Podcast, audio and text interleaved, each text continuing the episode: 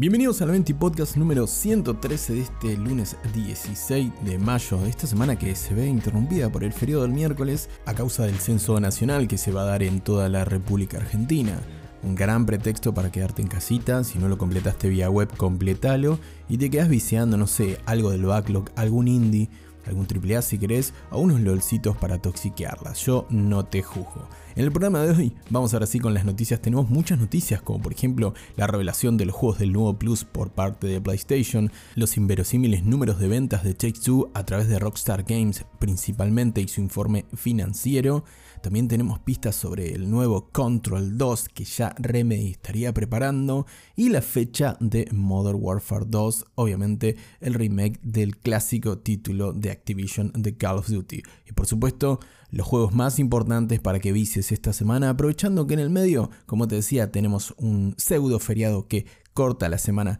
como para viciar y descansar un rato también, ¿por qué no? Pero antes, acompáñame en este ratito en tu ración diaria de noticias sobre el mundo de los videojuegos en la media justa. Esto es 20 Podcast. Comenzamos este lunes cargado de noticias hablando por supuesto de la noticia más relevante. Hablamos de las novedades respecto al catálogo del nuevo PlayStation Plus que debutará el próximo 13 de julio y que a través del blog oficial la compañía japonesa ha destacado los títulos más importantes que van a llegar al servicio y sus tres niveles o tres tiers que van a estar disponibles, siendo que el servicio actual de suscripción de la compañía PlayStation se va a atomizar o subdividir en tres niveles como te mencionaba hace un tiempo atrás. Los niveles serán el Essential, que básicamente es PlayStation Plus esencial, el mismo servicio que tiene actualmente con descuentos, almacenamiento en la nube, acceso al multijugador online y también dos juegos mensuales descargables para PlayStation 4 o PlayStation 5 y que va a tener un precio de 7 dólares, o mejor dicho 6.99 centavos de dólar por mes para la Argentina, por ejemplo, y los otros dos niveles que son el PlayStation Plus Extra y el PlayStation Plus Deluxe. Si bien esta información ya era conocida por el público, ya te la comentamos en este 20 podcast o incluso podés tenerlo detallado en mi Instagram en arroba lo que conocemos ahora por parte de la compañía japonesa es el catálogo inicial que van a tener estos nuevos tres niveles de PlayStation Plus, siendo el Essential o Esencial el menos relevante o el que se parece más al PlayStation Plus actual y no cambia mucha cosa. Para los extra y para el Deluxe, que es el Premium, si lo ves como Premium o Premium, ese es el servicio que tiene además los juegos de streaming de PlayStation 3, pero eso es para el resto del mundo, en donde hay mercados que tienen el servicio de streaming o juego en la nube de PlayStation. En Argentina esto actualmente no está disponible y no está anunciado oficialmente cuándo estará disponible. Ahora sí, para no marearnos, porque estos modelos de negocio son un poco confusos a veces, el PlayStation Essential va a tener básicamente los dos juegos mensuales y los otros servicios que te mencionaba segundos atrás. Ahora sí vamos con el Extra y con el Deluxe, que va a tener entre otros destacados que menciona PlayStation a través de su blog oficial, por ejemplo, a Spider-Man Miles Morales, a Returnal, a NBA 2K22, a Ghost of Tsushima, a Red Dead Redemption 2, por nombrarte algunos eh, títulos destacados. También se sumarán Horizon Zero Dawn, Gravity Rush 2, Gravity Rush Remaster, Ghost of Tsushima, God of War, Demon Souls, Dead Stranding, Days Gone, Bloodborne. Básicamente el lineup principal de PlayStation 4 y PlayStation 5 va a estar disponible a través del PlayStation Plus a partir del segundo nivel, a partir del segundo tier, es decir, el PlayStation Plus Extra, que cuesta 10 dólares céntimos de dólar por mes, 10,49. Y el PlayStation eh, Plus Deluxe, que cuesta 11 dólares con 99 por mes, también va a tener este beneficio, siendo estos planes, al igual que el Essential, los tres eh, tier o tres planes, eh, siendo posible contratarlos de forma mensual, trimestral o anual. Te dejo de todas maneras el link a la publicación donde está detallado estos precios en mi Instagram para que lo puedas eh, consultar y para que no nos mariemos con tantos numéricos en este 20 podcast. Ahora lo importante también que menciona eh, PlayStation a través de su comunicado oficial, además de los títulos de PlayStation 4, eh, es la posibilidad también de acceder a títulos de desarrolladores externos o los conocidos como Tea Parties, que entre otros se destacan Assassin's Creed Valhalla, Batman Arkham Knight, pero también hay, eh, hay, espacio para los indies y esto me gusta mucho. Por ejemplo, tenemos Ashen de Anapurna Interactive, tenemos Celeste, tenemos Dead Cells, tenemos Hollow Knight, entre el catálogo que vas a tener disponible para descargar y jugar si contás con eh, estos dos niveles de suscripción, alguno de los dos niveles de la suscripción del nuevo PlayStation Plus de vuelta, el PlayStation Plus Extra, que es el Tier 2, y el PlayStation Plus Deluxe, que es el, el Tier 3, perdón, del servicio de suscripción. Además, entre lo más reciente en, estos, en este catálogo se encuentra, por ejemplo, Marvel's Guardians of the Galaxy, el título que salió hace poquito en el Game Pass, que también va a debutar para PlayStation 4 y PlayStation 5, por mencionar algunos títulos destacados y algunos un poquito más recientes. Estoy chequeando el catálogo también a ver si encuentro alguna otra joyita. Bueno, está The Artful Escape, un indie que te recomiendo muchísimo, que es de Anapurna Interactive también, su, su distribuidora siempre, nunca falla y si te gustan tanto los indies como a mí, realmente creo que le tenés que dar, le tenés que dar una oportunidad. En títulos un poquito más antiguos, pero igual relevantes, se encuentran Far Cry 4, se encuentra Control, se encuentra Cities Skylines, para los que les gusta más la estrategia, y también, por ejemplo, Final Fantasy XV Royal Edition, que es un título realmente para nada despreciable. Por otra parte, este servicio para los niveles 2 y 3 del PlayStation Plus también va a contar con juegos antiguos que vamos a poder ejecutar en nuestra PlayStation 4 o PlayStation 5. Los que son eh, de parte de PlayStation Studios, es decir, los first parties de Sony, se destacan por ejemplo Ape Escape y Hotshot Golf de Japan Studio o el clásico de PlayStation 1 Siphon Filter. Por otro lado, eh, de aquellos que no son desarrollados exclusivamente para PlayStation, podemos destacar a Tekken 2 y Wars and Magedon. Realmente es cortita la lista, yo me esperaba un poco más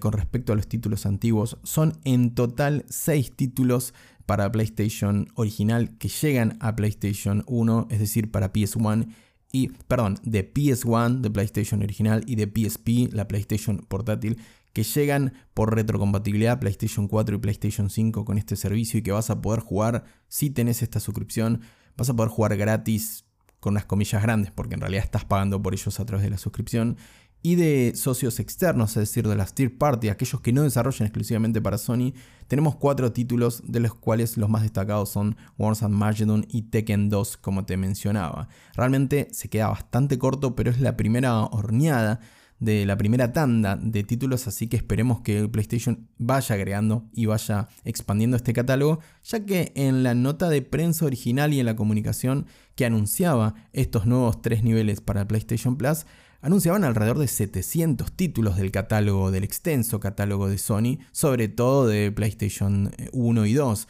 por lo que que estén estrenando solo 6 de la PlayStation original desarrollados por Sony y solo 4, es decir, arrancan con 10 juegos solamente. Después sí vamos a contar con remasterizaciones hechas por eh, PlayStation Studios y otros que vamos a poder eh, jugar en nuestra PlayStation 4 y PlayStation 5, como lo es Ape Escape 2, Dark Cloud 1 y 2, Hotshot Tennis también, nuevamente, Rock Legacy, Wild Arms 3, pero estos son títulos que tenían remasterizaciones para la consola PlayStation 4 y que vamos a tener incluido dentro del catálogo. Es decir, no son ni nuevas remasterizaciones ni remakes, por supuesto, acá nunca estamos hablando de remakes, ni tampoco retrocompatibilidad, porque ya estaban dentro del catálogo de PlayStation, pero ahora lo vamos a tener dentro de esa bolsa llamada PlayStation eh, Plus con los Tier Extra y los Tier Deluxe. Por último, también vamos a poder jugar a Bioshock Remaster, Borderlands The Handsome Collection, Bulletstorm eh, Fall Clip Edition, eh, Kingdoms of Amalur, este es un gran acción RPG, dicho de paso,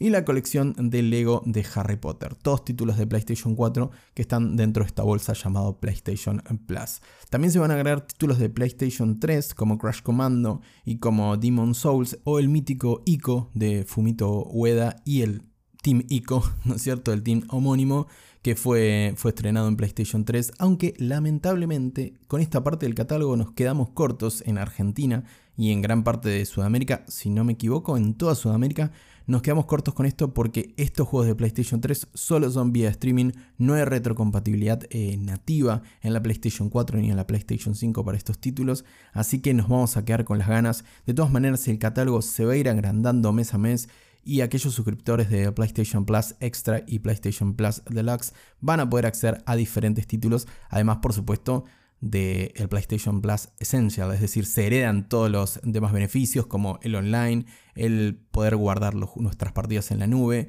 y los descuentos para adquirir nuevos títulos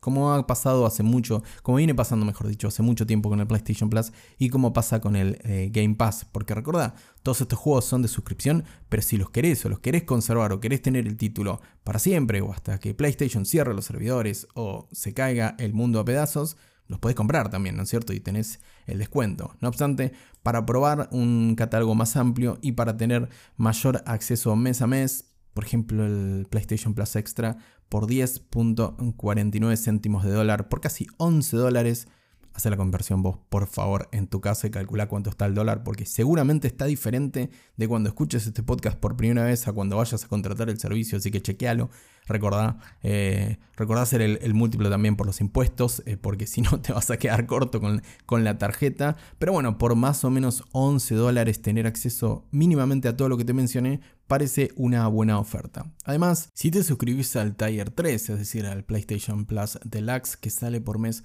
11 dólares con 99, es decir, 12 dólares, vamos a poder acceder a pruebas por, de tiempo limitado, a time trials de nuevos juegos, como son por ejemplo Uncharted Colección Legado de Ladrones o Uncharted Legacy of Thieves Collection, como quiera llamarlo, Horizon Forbidden West, estos títulos eh, first party que vamos a poder eh, probar. En el caso de Uncharted, el Legacy of Thieves Collection en la PlayStation 5 únicamente, porque es la única consola en la que está publicada esa, colección, ¿no es cierto? Esa reedición de los títulos 4 y los Legacy de Uncharted, el, spin-off que salió luego del título 2016 y que no está protagonizado por eh, Nathan Drake, y Horizon Forbidden West, título de 2022, muy reciente, que se puede probar por tiempo limitado, alrededor de dos horas menciona PlayStation en su blog oficial sobre la prueba de estos títulos. Y otros títulos que vamos a poder probar también por alrededor de dos horas son Cyberpunk 2077, Farming Simulator 22,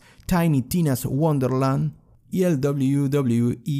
2K22, el juego de lucha de todos los años de 2K que está bastante bueno, este salió bastante bueno dicho sea de paso, que también se puede probar por dos horitas en PlayStation 4 y PlayStation 5. Si querés, por supuesto, consultar todos los títulos de PAPA que Sony PlayStation pone a disponibilidad a partir del próximo 13 de julio en, los, en las suscripciones de PlayStation Plus a partir de los Tier 2 y 3, de los niveles 2 y 3, puedes hacerlo a través del blog.latam.playstation.com y ahí te sacas la duda si tu juego favorito de PlayStation va a estar incluido y si vale la pena poner estos casi 11 dólares por mes para el caso del extra y 12 dólares 11,99 para el caso del PlayStation Plus Deluxe.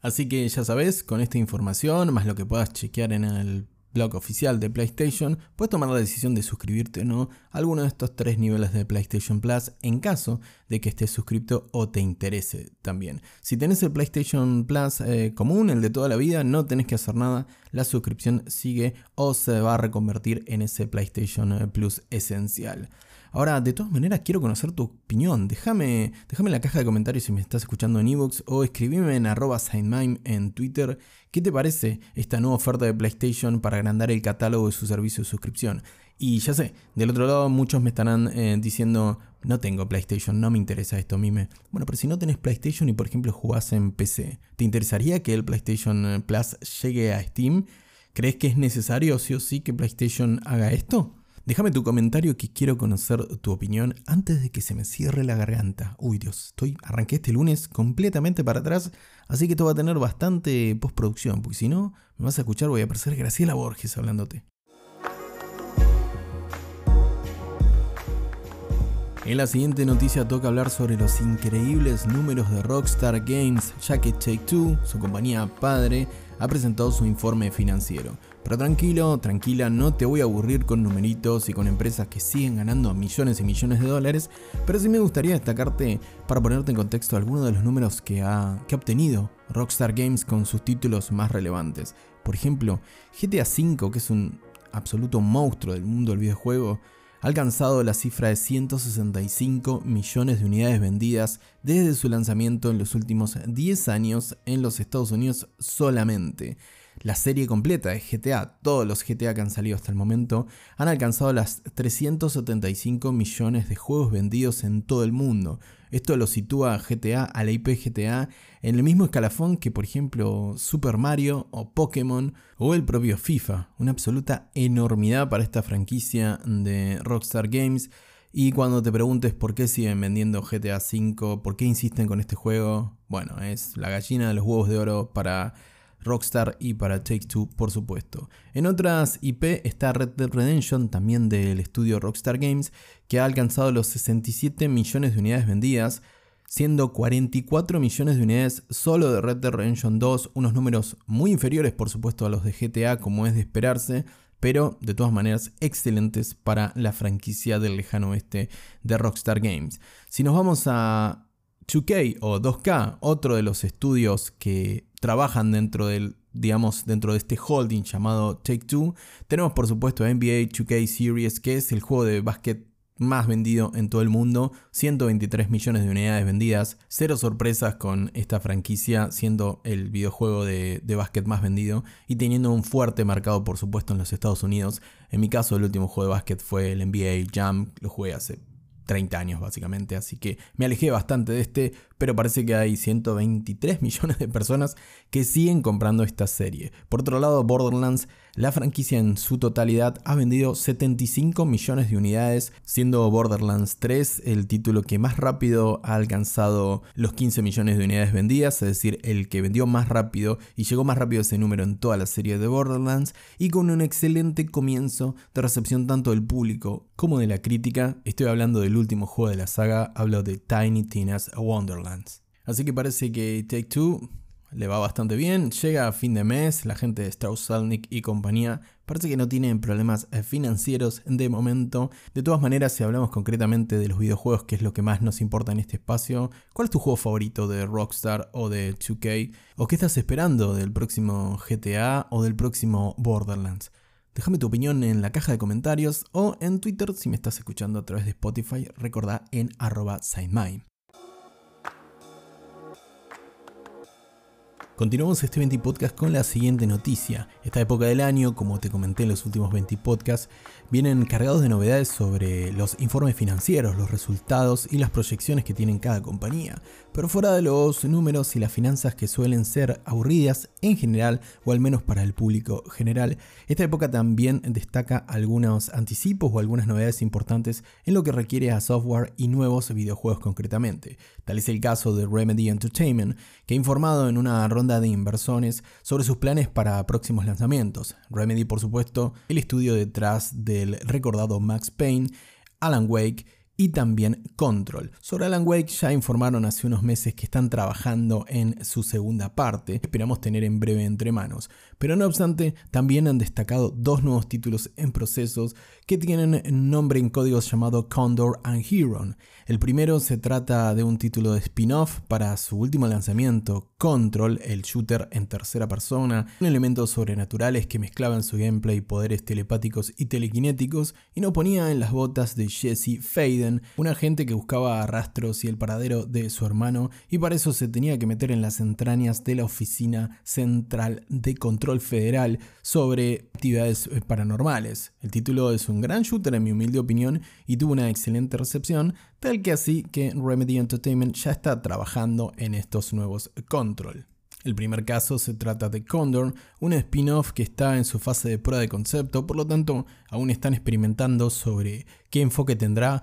o siquiera qué género será este juego que se desprenderá de la saga principal. Y el último y más interesante se llama Hebron y es un Control 2, eh, diciéndolo en resumidas cuentas, ya que se trata de un juego de control más grande, como lo describe en textuales palabras el equipo de Remedy Entertainment. Veremos a qué se refieren con más grande o qué tanto se puede expandir esta franquicia, con un primer título muy interesante que tenés disponible por supuesto en consolas y PC. Si no lo probaste, te insisto que Control, que es un título que tiene muy buenas ideas y un gameplay que a mí me parece muy muy divertido. Poco más comparte el equipo de Remedy Entertainment ya que ambos títulos, tales como Condor y Huron, que son nombres en código, no quiere decir que se van a llamar así los juegos finales, aún están en etapas muy tempranas de su desarrollo y el equipo de Remedy Entertainment simplemente aclaró que están trabajando en mejorar su motor gráfico, su Norline Engine, para poder sentar las bases para las próximas generaciones de títulos de la franquicia Control y de nuevas franquicias que tengan entre manos. Por supuesto estamos muy lejos de saber aún de qué se trata la historia o siquiera cuándo podemos esperar estos nuevos títulos de la franquicia Control,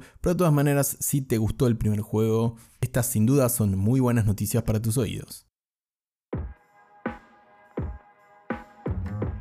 Continuamos este 20 podcast cargado de noticias, cargado de novedades, pero ahora nos pasamos de las noticias al humito rico, por supuesto, a los rumores, en este caso más concretamente a un leak de un supuesto insider de Call of Duty que compartió en su perfil principal de Twitter que ya sabe la fecha en la que vamos a recibir el próximo juego de la franquicia. Hablamos de la remake de Modern Warfare 2, uno de los títulos más importantes de la historia de la franquicia, que parece volver con fuerza en este 2022, luego de que la propia Activision confiese que Call of Duty Vanguard no cumplió con las expectativas económicas y financieras que se esperaba sobre el juego. Vemos que Call of Duty año a año vende millones y millones de copias, pero la franquicia la verdad está un poco desgastada de hace tiempo y le toca la renovación para ver qué hace con sus Call of Duty de historia, por decirlo de alguna manera, ya que parece que toda la atención de Activision está centrada en Warzone y que Call of Duty se ha hecho su propia jaula dorada con ese Battle Royale, uno de los Battle Royale más exitosos por supuesto del mundo. Aún así, Activision no quiere perder sus Call of Duty de historias y sus lanzamientos anuales. Veremos cuál será la estrategia de ahora en más como parte de Microsoft Studios, parte del paraguas de Xbox en los cuales entrará Activision Blizzard a partir del próximo año, más concretamente, cuando la compra por parte de Microsoft finalmente tenga el visto bueno por parte de las autoridades norteamericanas. Volviendo al rumor o este leak sobre Modern Warfare 2, parece que deberemos esperarlo para el próximo octubre, una ventana bastante, bastante común para los Call of Duty según este insider, pero además menciona que vamos a tener una alfa a principios de agosto y que tendremos el anuncio del título durante la primera semana de junio. Así que si sos fan de Call of Duty y estás esperando una buena experiencia de un jugador, además de poder reventarte a tiros en el Warzone como hacen millones de personas actualmente, vas a tener que esperar muy poquito para tener novedades de la franquicia de shooter en primera persona más famosa del mundo.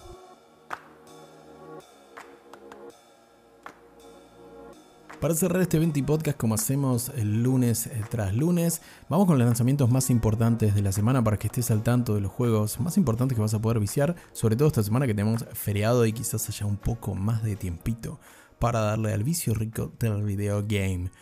Comenzamos con Little Witch in the Woods, un encantador título que sale para PC, para Steam concretamente, un juego pixelado que como indica su título en inglés, somos una brujita en el bosque, un simulador de vida encantador con muchísimo crafteo, también con una historia que ya está disponible en Early Access en Steam a partir de este 16 de mayo. Te comento que está, lo estoy chequeando para no decirte una cosa por otra, hasta el 23 de mayo está a 710 pesos con 99 centavos más impuestos. Bueno, no es tan barato, pero realmente chequealo a Little Witch in the Woods porque es un juego encantador, sobre todo si sos de los que disfrutan los simuladores de vida y los juegos relajantes así el estilo Stardew Valley. Ya disponible en Steam a partir de este lunes 16 de mayo. Continuamos con los lanzamientos de esta semana y nos vamos a otro lanzamiento de PC que también está en Steam que se llama V-Rising y sale este martes 17 de mayo. Este es un simulador también en algún punto y también en juego de crafteo, pero con un enfoque completamente diferente, ya que se trata de un multijugador masivo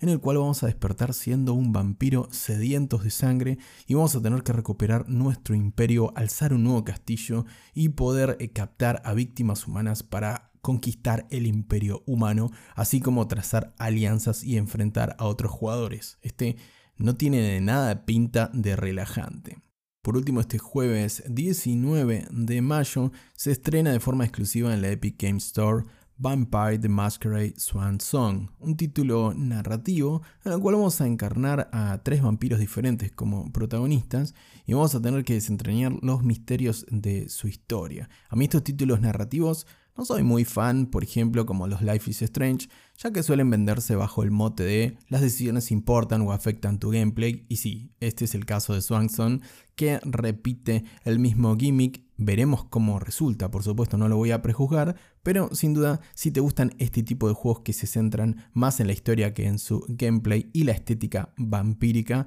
es uno que te tenés que apuntar, como te decía, en PC de forma exclusiva en Epic Game Store. Sale el próximo 19 de mayo y tiene un precio de 35 dólares. Así que chusmealo. No voy a decir ni que es bueno ni que es malo porque no lo jugué ni vi las críticas. Pero chusmealo con tiempo, no te tires de cabeza porque a 35 dolarucos no son algo barato ni mucho menos, aunque tiene bastante pinta, sobre todo si te gustan los juegos centrados en su componente narrativo, en su historia. Bueno, con Little Witch in the Woods, un juego relajante. Después tenemos V-Rising y después Swan Song, dos títulos de vampiros. Una semana a pedir de Megan Fox, diríamos. Y así concluimos con un nuevo 20 podcast, el 113 de esta tercera temporada. Muchas gracias por tu compañía, no te olvides de suscribirte o dejar tu follow, así me ayudas a hacer crecer este humilde espacio. Te mando un gran abrazo y que tengas una muy bonita tarde.